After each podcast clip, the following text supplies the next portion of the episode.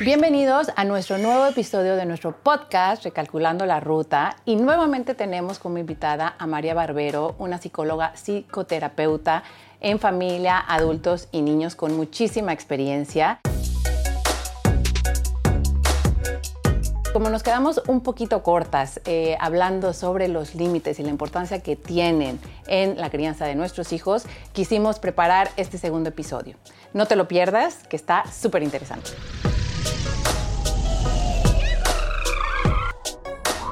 María, otra vez te tengo aquí. Es que la verdad, muchísimas gracias otra vez por estar aquí.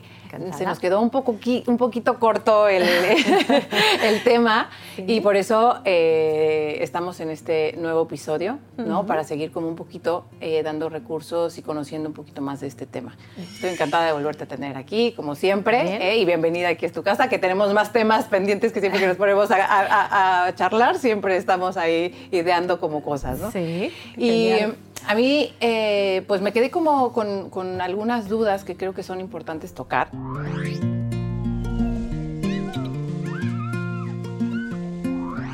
Eh, porque siempre hay una como confusión con los padres en eh, el límite tiene que ver con el amor. Vivimos en una sociedad em, en la que todo está corriendo. Todos estamos muy deprisa, los papás ya no tenemos tiempo, no, no hay tiempo para educar prácticamente. ¿No? Es como que ya es como, eh, vamos aquí, vamos allá, todo tiempo está corriendo. Los niños tienen que ir corriendo aunque ese no sea su ritmo, ¿no? Y cuando pasa que eh, eh, empieza, cuando tenemos que marcar un límite y cuando tenemos como ahí una parte que viene relacionado con la culpa, que ahorita vamos a hablar de eso, pensamos que estamos quitándole el amor a nuestros hijos cuando tenemos que marcar un límite. ¿El límite tiene que ver con el amor? El límite tiene que ver con el amor y el límite tiene que ver también con la parte de protección, que el otro día hablábamos, una manera de cuidar, y sobre todo también tiene que ver con una forma de enseñarle autonomía y sostén emocional, es decir, lo que recapitulábamos de, de la otra vez que nos vimos, ¿no? De eh, hasta dónde puedo llegar yo para que esté bien, me vaya bien y no tenga problemas. ¿no? Cuando hablábamos de, la duda de si estoy enfadado, me pongo o chillo o insulto al otro, si yo no, a mí no me han puesto un límite, es como que me han enseñado que no pasa nada, si yo estoy enfadado está justificado que yo me descargue en el otro. Entonces, eh, cuando nos sentimos mal, la culpa, que es verdad que, aparece mucho, ¿no? Eh, hay que pensar que siempre les estamos educando y ayudando en el camino hacia cómo funciona el mundo en una realidad diferente. Es decir, a mí hay veces que me dicen, pues las mamás, bueno, es que se enfada mucho y luego me dicen, déjame, que es que eres imbécil, no te aguanto. Y bueno, es que yo ya sé que es que al final es bueno y lo dice y, no le digo nada porque también me da pena.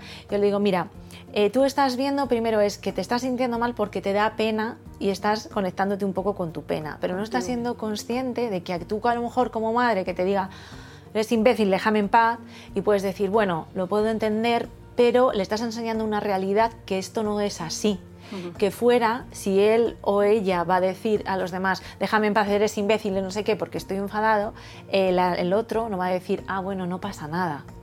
O no será bueno que esto pase, que le digan no pasa nada y lo justificamos, ¿no? Entonces, es muy importante cuando nos conectemos con la culpa que digamos, no, yo necesito eh, dejar mi sentimiento de culpa, ya veré por qué yo me siento culpable, de dónde me viene, lo que hablábamos el otro día también de la mochila, y ver que es como, es que le tengo que enseñar en la realidad, porque tú estés enfadado y el que tú insultes a los demás no funciona así. No van a decir, ah, bueno, como estás así, no pasa nada. Incluso para ti no te va a gustar verte en esa situación, ¿no? Sí. Entonces, es un poco como, por eso decía yo, ¿no? Como una mirada más dimensional, ¿no? De voy a poner el límite como estrategia, aunque me dé pena, o a veces mi idea es sentir que le voy a hacer daño y al, al final no es como, no, le vas a hacer daño si tú le estás enseñando una realidad que luego cuando salga al mundo va a decir, es que esto no funciona así. ¿no? Sí. Yo siempre, como que a veces en algunas charlas que he dado, como que trato de decir o trato de expresar a los padres, como no es de que no tenga nada que ver con el amor, sino que el amor y el límite es como, o sea, va de la mano, ¿vale? O sea, va de, va de la mano, pero que no le quitas el amor al niño por ponerle un límite. No, claro. O sea, eh, que, es como que no tiene nada que ver con el amor que tú le tienes, ¿vale? Y tiene todo que ver con el amor que tú le vas a dar, ¿no? En el sentido de que te, eh, estoy enseñando a vivir con este límite, ¿no? Pero sí como quitarle el, peso tal vez a eso, a, los padres, como decir, es que no tiene nada que ver con el que yo te quite el amor, ¿no? Porque creo que a veces se malinterpreta esta parte de que si le marco el límite le quito amor. Sí, yo creo que es una parte un poco desde el ego, desde la idea de los padres, ¿no? Es como, me siento culpable si le digo que no, porque a lo mejor soy mala madre, o porque va a pensar que soy una pesada, o porque va a decir, jo, qué gruñón, ¿no? Porque no tengo, no, tengo tiempo y encima voy y le, rompo su, o sea, su momento de televisión, ¿no? claro, exactamente. Entonces, hay veces que es verdad que tienes dudas, ¿no? Dices, ¿hasta qué punto le digo que no a algo le va a ayudar? ¿Hasta qué punto porque está muy cansado, pero le podría ayudar? O sea, no siempre está tan claro, pero en la mayoría de las veces hay que pensar, es como, no le digo que no, ¿por qué? para que me vea como que soy guay, para que no sienta que a lo mejor él me va a decir o va a sentir, pues no quiero hablar contigo y estoy enfadado, o sea, muchas veces pasa más desde los padres de me cuesta decir que no para que no se enfade conmigo para que no me para que no me deje de hablar, para que está muy inconsciente. Pero aún así pasa, porque hay, o sea, hay veces que yo ya cuando mi hijo, mis hijos están como ya no te quiero, o, o sea, ya no te quiero es como cuando tú le dices no puedes, tenemos que apagar la televisión, por ejemplo, es el momento de irnos a dormir. pues yo ya no te quiero. Mm. Digo, yo en ese, la verdad es como que digo, ya, ya, yo sí te sigo queriendo mucho, pero ahora es el momento, ¿no? Pero veo que hay muchos padres aquí en Andalucía que me dices, cuando, cuando, me, cuando me dice que no me quiere, me derrumbo.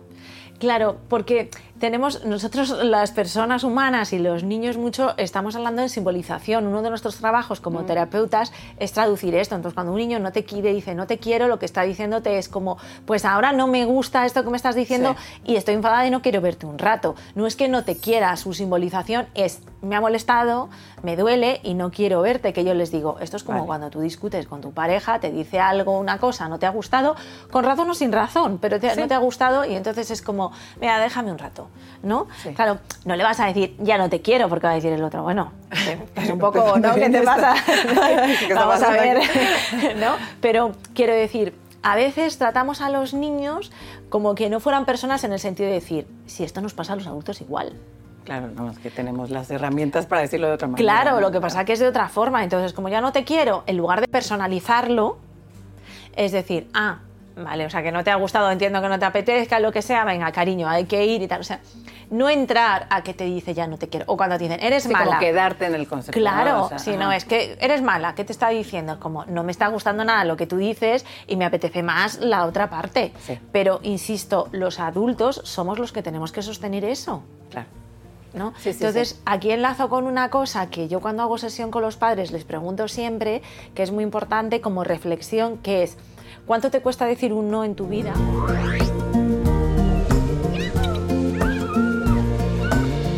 ¿Por qué cuesta tanto decir no?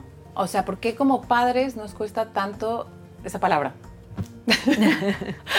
a nuestros hijos.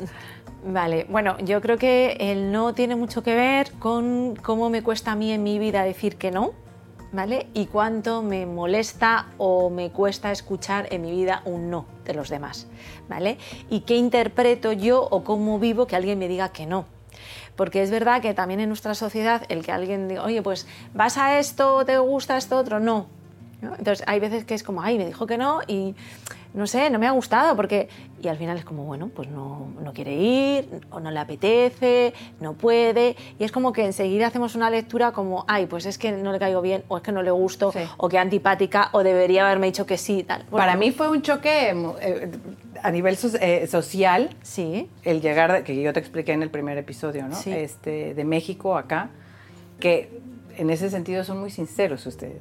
Eh, o sea dentro de, o sea, es claro, comparado, comparado con él, decir, no me apetece, no esto, es, es difícil.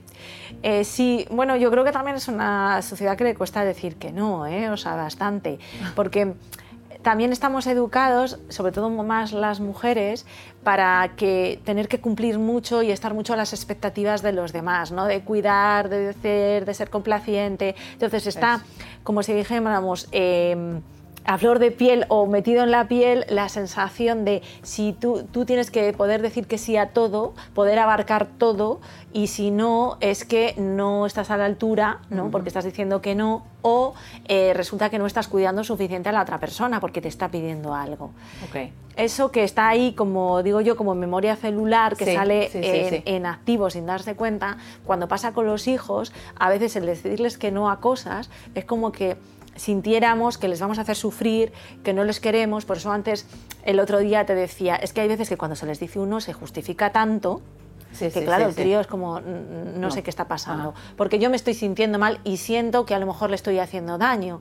Y claro, ¿qué ocurre? Si yo le mando el mensaje de alguna forma al niño de que al decirle que no, le estoy haciendo daño o le puedo hacer daño o es que a lo mejor eh, no me vas a querer, el niño recoge lo mismo. Es decir, para decir yo que no a cosas, pues va a pasar lo mismo, no me va a costar porque es algo malo o no es bueno o no es dañino, o, no, es dañino, perdón, ¿no? Por eso yo siempre digo a los padres, el no es muy importante porque hay que enseñarles a los niños a decir que no y aprender a tolerar un no del niño, ¿vale? Porque luego también nos encontramos con todos estos problemas, a veces de acoso o así porque eh, me cuesta decir, no me gusta esto que me, que me dices, esto no lo quiero, y es una forma de ver qué me gusta, qué no me gusta, dónde está mi eh, límite. Es como no quiero esto que tú me cuentas. Y hay veces que, muchas veces los niños que son eh, acosados o, se meten mm, con ellos mm. es porque no se atreven a decir que no. Hay muchas cosas, muchas variables. Sí, sí, sí, hay mucho, pero, pero, que eso es, para mí es súper importante. ¿no? Claro. Creo que en la base, por ejemplo, en la educación con mis hijos, lo pongo a nivel personal, eh, yo he tenido que aprender esto, como te lo comenté, pero lo he tenido que hacer muy consciente precisamente por el tema del abuso, ¿no? Es decir, no me gusta esto, ¿no? Así como cuando si tú me pegas, no me gusta esto, esto, ¿no? Pero es que es un temazo ese, ¿no? Sí, sí, es estructuración de personalidad además, ¿no?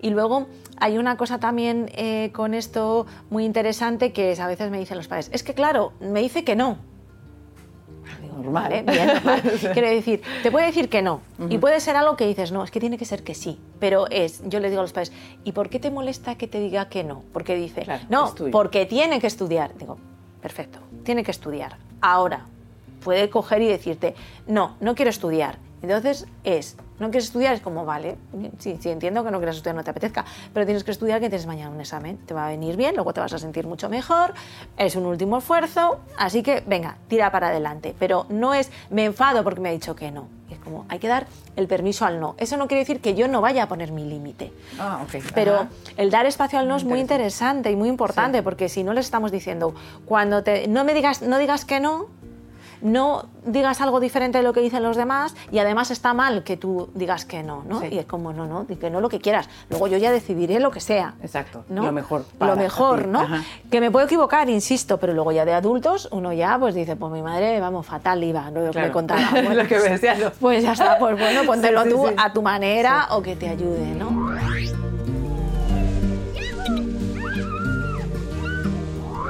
Retomando esto, porque creo que actualmente hay como em, el término, por así decirlo, sobreprotección a los niños, ¿no? Estamos como muy encima de ellos, por así decirlo, o se, escucha también en andares, ¿no? Lo vemos también mucho y me imagino que tú en tus consultas también, como que estamos eh, sobreprotegiendo a los niños. Pero, ¿cómo es tu punto de vista ante esto? Porque creo que lo estamos sobreprotegiendo, pero no, no me alcanza a, a, como hacer sentido el que, que la, la, mirada que se le hace al niño, ¿no? Porque como desde aquí en Andares realmente vemos las necesidades o cubrir, o tratamos de cubrir las necesidades con la mirada hacia el niño, ¿no? Pero la sobreprotección no, no es precisamente eso. Claro, o sea, yo creo que aquí hay mucha confusionalidad, ¿no? De nuevo hablamos de la terminología y que como la psicología, la parte educativa se, ha extendido y se ha ampliado y popularizado, lo cual es muy positivo, pero a veces se utilizan términos que dan lugar a, confusión incluso a la hora de actuar, ¿no? Entonces, una de las cosas que se oye efectivamente es esto, ¿no? Que se dice de, es que se sobreprotege mucho a los niños, los niños ahora se les contempla mucho, entonces yo no creo que los, yo creo que los niños están muy mirados, muy, muy controlados, pero poco mirados emocionalmente y sostenidos emocionalmente.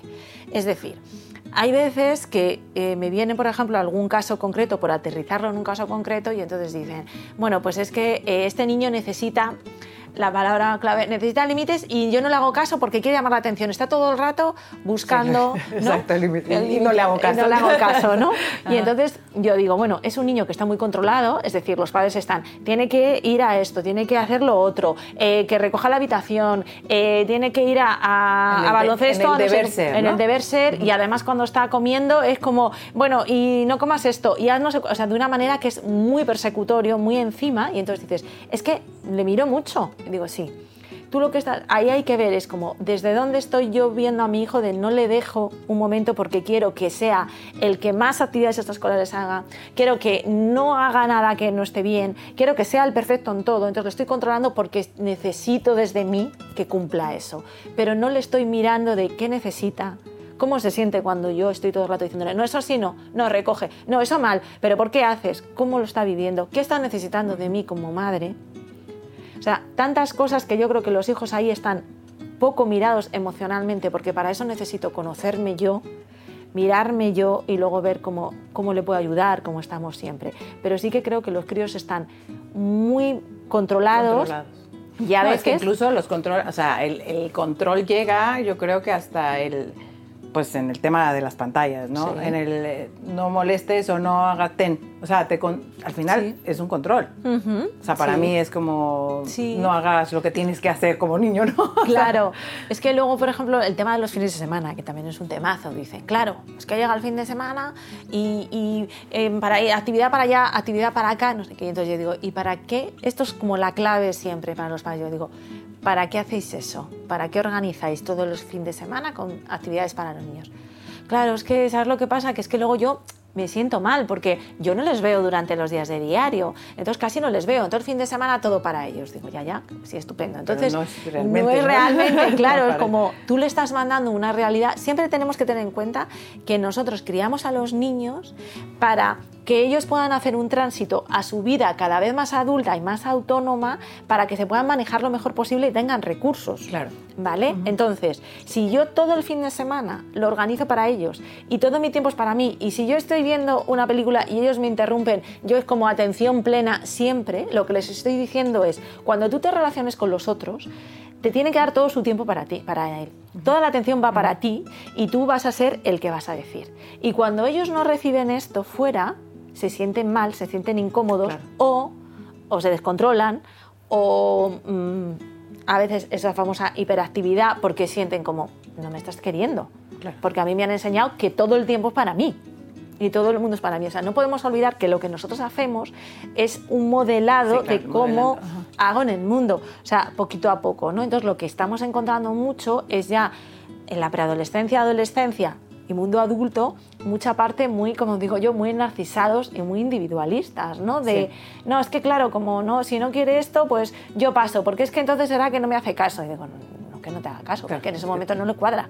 No, no, no, claro, porque yo estoy acostumbrada, o sea, porque les, es un poco, les hemos enseñado de todo el tiempo es para ti, pero no es tanto desde los niños, sino como yo no te puedo ver tanto, me siento culpable y para sentirme bien y que tú sientas que, estoy, ahí, y yo sentirme buena madre otra vez y buen padre, porque se dice que para ser buenos padres no tienes que tener más que cumplir todo en el trabajo con los niños, no sé qué. Sí, no, no, no, o sea, pues claro, sí, sí, De, tener superpoderes para cumplir todo el estándar de ser Entonces, buen padre. insisto, como padres hay que sostener que yo le diga, mira, cariño, entiendo, pero ahora me voy a dar yo una vuelta. Aunque yo no te haya visto el viernes, pero he estado contigo un rato y siento que yo necesito que sepas que es como te quiero mucho, pero ahora me toca un tiempo a mí y tú, como ya muy importante hacerlo, muy importante. Porque también los niños empiezan también a aprender que también tú eres persona, ¿no? Claro. Es como... Y los espacios de las demás ayer, personas. Ayer me pasó que yo en las tardes pues, vengo a andar, entonces, corazón, me tengo que ir, no sé, ¿por qué siempre te vas?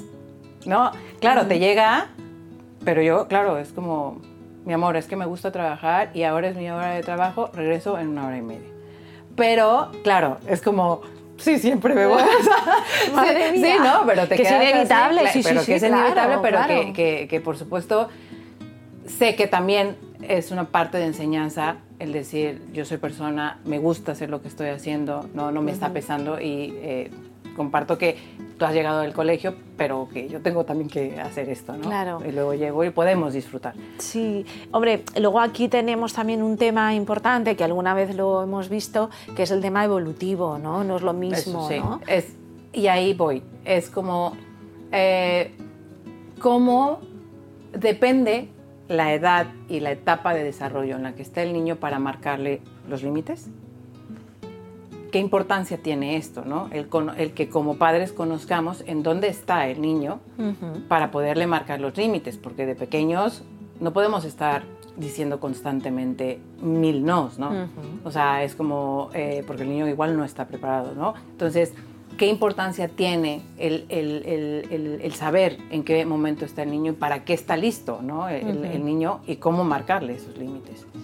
Claro, esto es fundamental, ¿no? Es una de las cosas que siempre que hablamos de evolutiva y, y- Ujú. y en las formaciones de evolutiva emocional, eh, a veces dicen, y estas cosas, cuatro cosas básicas, ¿por qué no se enseñan? ¿no? Porque se enseñan como, al año sale el diente, no sé qué, a los años, y dices, bueno, sí, sí, muy interesante, bien, pero enséñame otra cosa ¿En que me está? que- en qué momento Ajá. está para ver cómo puedo interactuar en ciertas cosas, ¿no? Entonces, eh, es verdad que cuando los niños son más pequeños, un niño nace inmaduro emocionalmente e inmaduro cognitivamente. O sea, el humano es como el ser que más, eh, más dependiente nace de todas las especies, ¿no? de los mamíferos. sí. Entonces, ¿qué ocurre? Que un niño el primer año de vida necesita mucho soporte o mucha fusionalidad por parte de la figura de apego. Entonces, eh, necesita muchos límites, necesita que le calmemos, que le contengamos el primer año, año y medio. Cuando el niño ya empieza a ser a interactuar más con el medio, porque empieza un poco más a andar, a estar más, entonces necesitamos ponerle una estructura y unos límites de cosas para que no se haga daño, pero no necesita mucho más. O sea, un niño con una edad corta, es decir, de 0 a 3 años, corta, pequeñito, Sí. eh, tampoco necesita muchos límites, muchas normas. Lo que necesita es espacio para que él pueda eh, descubrir, influir, interaccionar, que le enseñemos que el mundo es un lugar seguro, Seguro. siempre y cuando él cuide ciertas cosas y son los padres los que tienen que sostener y, darse, y estar pendiente de eso. Es decir, son los padres los que hacen esa estructura. Claro. ¿vale? Por eso los primeros años de vida para los padres son años de que, bueno, hay que estar mucho, estar mucho, sí. y es muy agobiante. Bueno, puede estar un padre, pueden estar los abuelos, pueden estar, quiero Sí. decir, no hace falta que estén los padres, una cuidadora, una hermana, quien sea, ¿no? Pero claro, son momentos de que el niño necesita como mucha estructura de sostén. Pero ya a partir más o menos de los 5 años, 6 años, el niño, según hemos ido acompañándole, ya puede ir interiorizando cosas y ahí es un momento donde nosotros ya ponemos más límites, o 4 años, o 5. Porque ya es como que él Sí. va con la sensación de me quiero comer el mundo. Claro. Entonces nosotros le vamos a ayudar a poner esos límites. Y el niño ya va también, como ya va conectándose más con la realidad, va siendo más consciente, ahí es donde nosotros también tenemos que marcar la parte de este es mi espacio y mi momento y ahora este es tu espacio y tu momento. Con cinco años pequeñito, o sea, porque el niño, claro, quiere estar todavía mucho con los padres, lógicamente sí, sí, sí, necesita, sí, o que las figuras de apego, entonces, pero sí necesita un espacio donde él esté solo con su hermanito, con no sé qué, y que él aprenda a no estar siempre con el otro y que él pueda sostenerse solo jugando con sus cosas. Sí. Con sus cinco añitos se puede sostener solo, mm, pues no sé, media hora, una Sí, horita sí, o sí, lo que sea. Hace su juego, se realiza Claro, su juego. claro. pero para eso es muy importante que los padres pongan límites de, mira, cariño, ahora mamá está leyendo no sé qué, ponte, eso sí, le damos lo que se llama eh, unas figuras de sustitución, ¿no? Como les preparamos con un poquito el espacio, un poquito para que se vincule. Le estamos enseñando algo muy importante, que es cuando tú crezcas y seas mayor, no necesitas estar siempre pegado al otro o que el otro te atienda siempre. Tienes que poder tomar distancia, es decir, puedo estar en el otro lado, en otra habitación o en otra casa, estando tú ahí, ¿no? Nos queremos, fenomenal todo, y yo voy a reorganizar mi espacio en el que tú no estás y voy a con mis recursos, entretenerme, disfrutar o divertirme. Si siempre estamos ahí tan pegados o cada vez que nos dice el niño, ah, nosotros vamos, insisto, estamos hablando a partir de los 5 o 6 Más- años, más adelante, ¿vale? Pues lo que le estamos diciendo al niño es, tú no puedes estar solo Ni tampoco eres capaz. ni tampoco eres ¿no? capaz, con lo cual estamos creando dependencia, le estamos Sí. dejando en carencia Y no es capaz de relacionarse con los otros sin la sensación esta, con lo cual lo evolutivo es muy importante para ir despacito, el proceso, que es muy importante de ir diciendo, bueno, pues eh, yo estoy aquí, pero ahora tú puedes estar un ratito solo. Eh, yo puedo irme a trabajar, yo te dejo con personas que, que sé que te van a cuidar o que vas a estar bien y así aprendes también tú a recolocarte a jugar o a cuando seas más mayor otras cosas sin que esté el otro. Puedes sostener eso. Claro.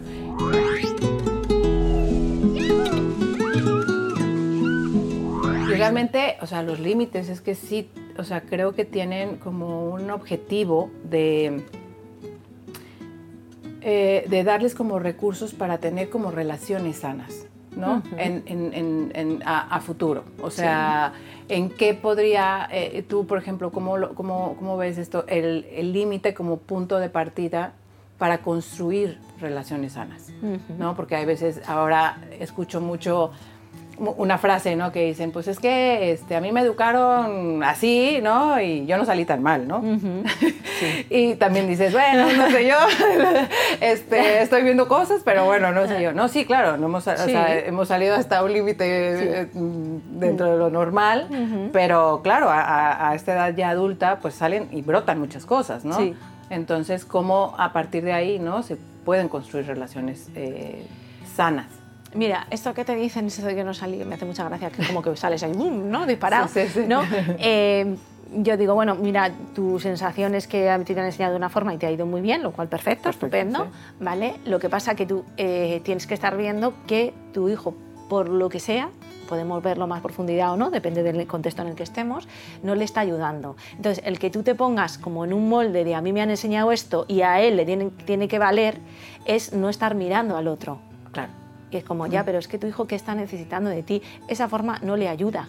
Y podemos ampliar y diversificar, pero a veces también nos ponemos mucho en el ego, no, pero es que a mí me han enseñado esto, esto tiene que ser así. es como, ya, ya, pero no le ayuda. A lo mejor cuando hablamos de valores, por ejemplo, de yo creo que ser respetuoso, cuidadoso, claro. son universales. Lo que pasa es que a veces es como enseño yo el respeto.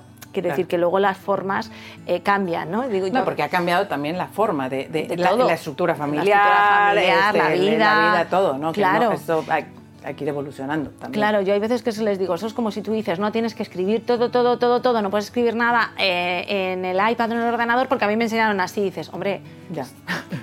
Está fenomenal que aprendas a escribir. yo soy una, mm, vamos, defensora de la escritura a mano, que neurológicamente se activan en muchas zonas, pero vamos a ampliar, yo le digo, vamos a ampliar, ¿no? Entonces, en este sentido, yo creo que cuando los padres se ponen en esa parte es decir, vale, pues a ti te ayudo, fenomenal, vamos a buscar una forma entre lo que a ti te ayudo y lo que tu hijo necesita o vemos. Y a veces es que dices, es que no tengo ni idea de lo que necesita, no sé lo que quiere. Tal. Bueno, pues vamos a, para eso estamos aquí, ¿no? Para ayudar, para pensar y para reflexionar.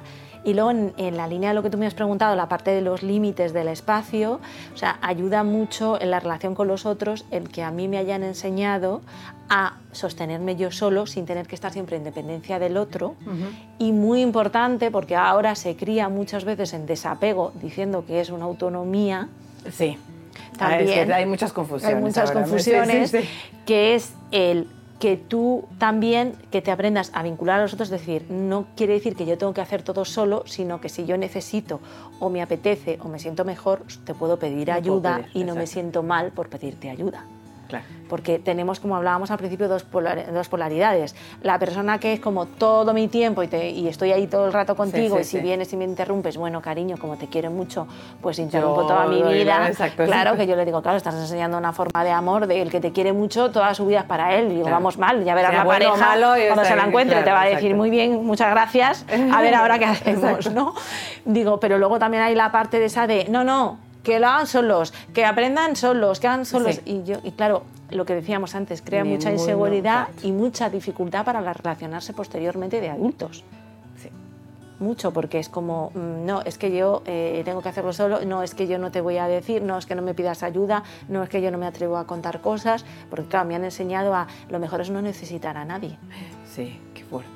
Muy fuerte porque partimos de una base de, eh, está muy bien como de teoría, pero esto no es real porque humanamente no se sostiene y no funciona así. Sí. Ya casi estamos a punto de, llegar al final eh, del, episodio. Dime algunos, uh, cómo podemos, algunos tips eh, a los padres para tener ese equilibrio o para llegar a ese equilibrio que le podamos compartir a los padres entre el ser firme ¿no?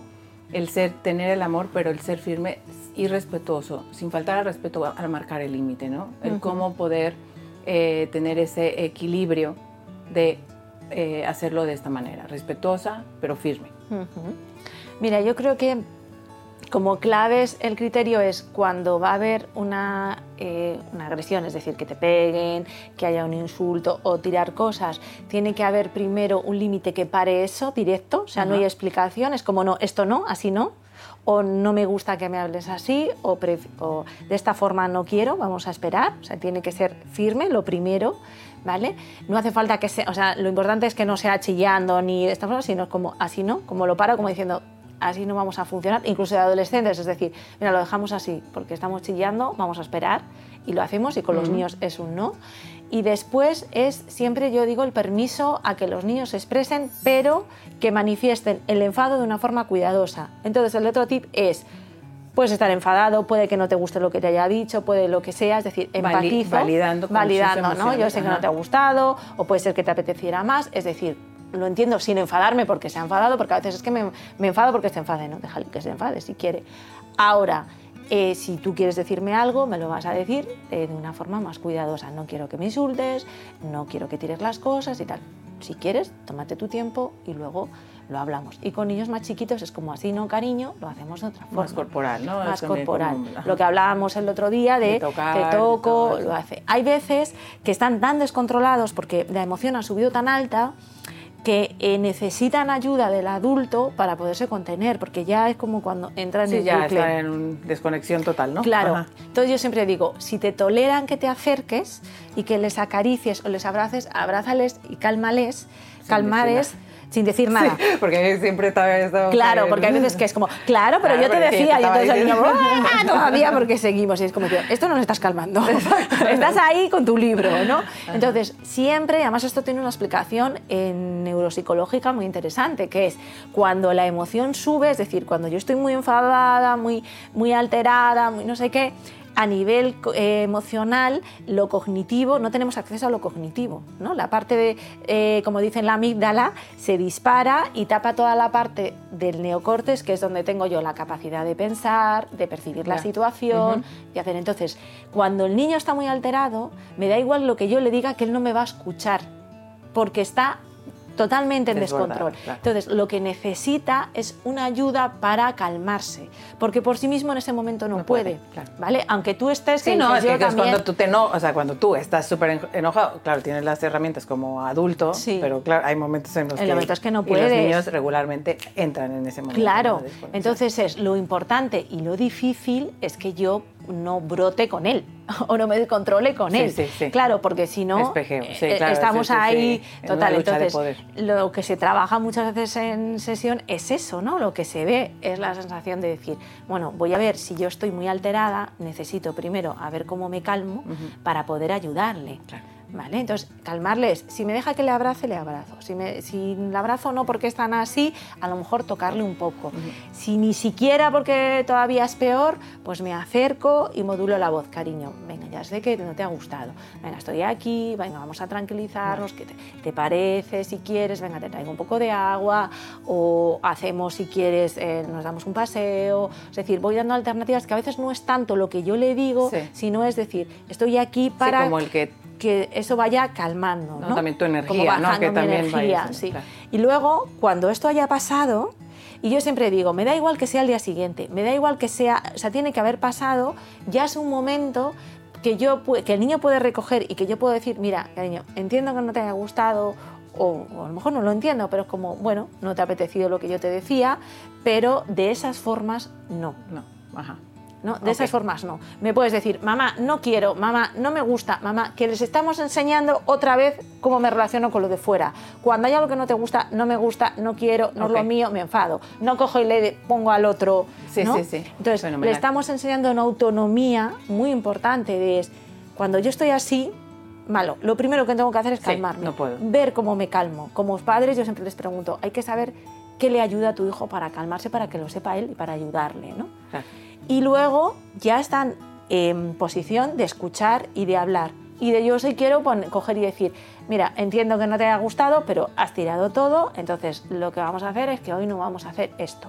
¿Qué estoy poniendo una consecuencia? A la forma en que tú lo has hecho. No a que tú te enfades, si quieres enfadarte, quiero decir, permiso a la sino a la forma. Vale. Y aquí hay algo, la pregunta del niño, que perdóname, que a lo mejor estamos mi tiempo, pero no quiero dejar de decirlo. Adelante, adelante. que muchas, cosas importantes. Cosas importantes. que en muchas ocasiones me dicen, claro, María, pero entonces cuando el niño está así, voy yo y le premio, le refuerzo, digo, cálmate, no sé qué. Y le digo, no. No, no va por ahí. ¿Qué va? Es lo que le estamos enseñando es, como él no es capaz de calmarse, que a veces nosotros con nuestra edad tampoco, somos capaces de calmarnos, ¿vale? Le estamos ayudando con estrategias para que cuando yo no esté, lo, lo, que yo le estoy diciendo se lo coja de, bueno, pues estoy enfadado, es verdad, bueno, voy a respirar, voy a hacer, le estamos diciendo, así no. Primero bajamos y luego ya al día siguiente lo hacemos. Yo siempre pongo el ejemplo de relaciones de pareja, ¿no? que es cuando tú estás con una pareja, hay veces que te pones a discutir y nos, y nos enfadamos, nos vamos cada uno a un sitio y cuando pasa el rato dices, claro, es que yo lo que te decía es, ¿antes te habías enterado lo que te habían dicho? No, y a lo mejor estabais diciendo lo mismo. Entonces, lo primero como tip cuando la emoción está alta, hay que calmar la emoción. Sí, buscar tu estrategia para... forma. Exacto, tu forma para claro. de momento. Y eso es crear autonomía. No decir, vete a tu cuarto, no te aguanto. ¿Dónde está la creación de autonomía ahí?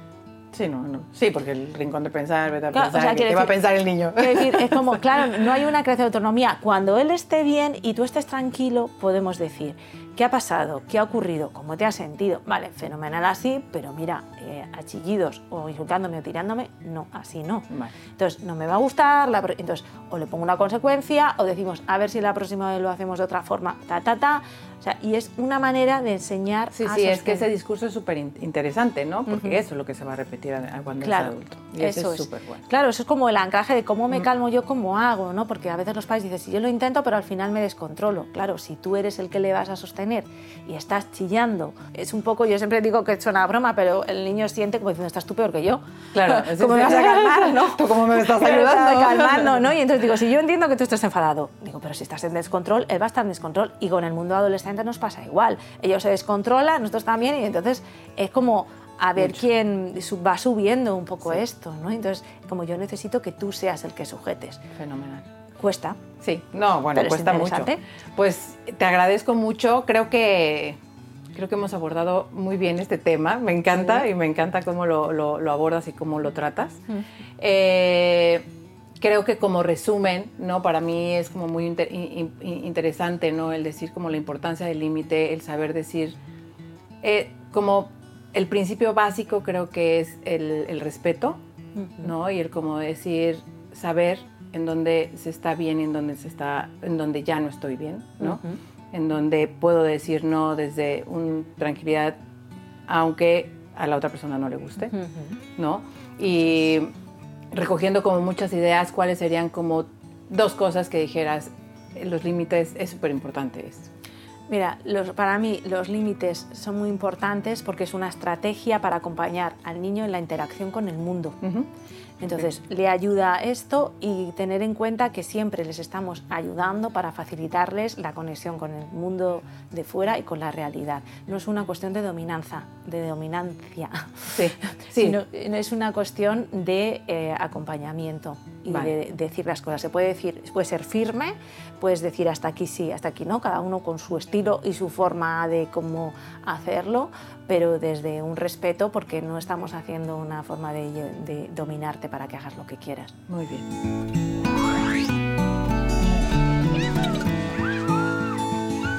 Otra duda en nuestra cajita de, ya sabes que hay una cajita de, preguntas de, los padres y dudas de los padres. Entonces, eh, bueno, viene Verónica con un peque de 5 años, eh, Joel. Dice, nos estamos durmiendo a las 12 de la noche porque no quiere apagar la tele y siempre es una guerra. Vale. ¿Qué hacer o ¿Qué, ¿Qué hago, no? ¿Qué hago? Bueno, eh, lo primero es, eh, el niño no se puede dormir a las 12 de la noche, Es decir, esto es esencial. Entonces, eh, lo, primero es, eh, vamos a ponernos el obvio, que a veces lo obvio es lo que se nos olvida. ¿no? Lo obvio es que un niño no puede dormirse a las 12 de la noche con 5 años porque no descansa, no le ayuda y la irritabilidad va a ser mayor. Es un límite de bienestar, ¿no? de bienestar, de cuidado, ¿no? Y entonces decir, yo como soy su madre, le quiero y quiero cuidarle, tengo que plantear que las 12 de la noche no es bueno. Mm. Desde ahí tengo que buscar qué estrategias, cómo puedo hacer yo para ayudarle a que mi hijo esté bien. ¿Vale? Con lo cual vamos a poner 9 de la noche, eh, 9 y media, no sé, más o menos un margen ahí, ¿no? Para que, el niño tiene que estar dormido. Vale. Entonces, es, ese límite es un límite que yo me voy a poner de 9 a 9 y media para decir, el niño tiene que estar en la cama. A partir de ahí tengo que intentar estructurar mi tarde. Con rutinas. Con rutinas para que él se vaya desconectando, para que vaya haciendo y vaya pudiendo despedirse o cerrar situaciones. El problema a veces cuando decimos que apague la tele es que, el, a veces los críos mm, todavía no han tenido el tiempo para ir desconectándose y cerrándose de una situación que le está gustando, que le está apeteciendo y no queremos. Entonces es, antes de eso ya a lo mejor hay críos que les cuesta más el cerrar y el desconectarse, igual que de adultos nos pasa, y entonces a lo mejor dices, a partir de las 7 de la tarde ya tenemos que ir cerrando cosas y poniendo cosas que no alteren. Sí. Anticipando también. Anticipando, ¿no? Juegos más tranquilos, o hacemos algo juntos, o vemos un ratito si queremos después de, después de cenar, si podemos, para no, que no sea tan de repente un poquito la tablet juntos, pero luego apagamos, le decimos tenemos que apagar, se lo avisamos tres veces. A la tercera se pone a llorar, bueno, o se pone se enfada, pues lo que hacemos es lo que hablábamos antes, hay que calmarle, porque para él eh, la situación de cerrar algo y a lo mejor de dormirse le cuesta, le agobia, por lo que sea, habría que ver por qué, ¿no? Entonces lo que hacemos es, bueno, pues lo que me voy a mentalizar es que me toca calmar al, niño. Sí. sí, porque hasta que el niño como que regule, ¿no? Y llegue como a entender, pues igual a las primeras dos semanas va a ser Va a ser, así. Lo que pasa es que como dice una guerra o una batalla, habría que ver en qué parte ella se pone como guerra. Claro.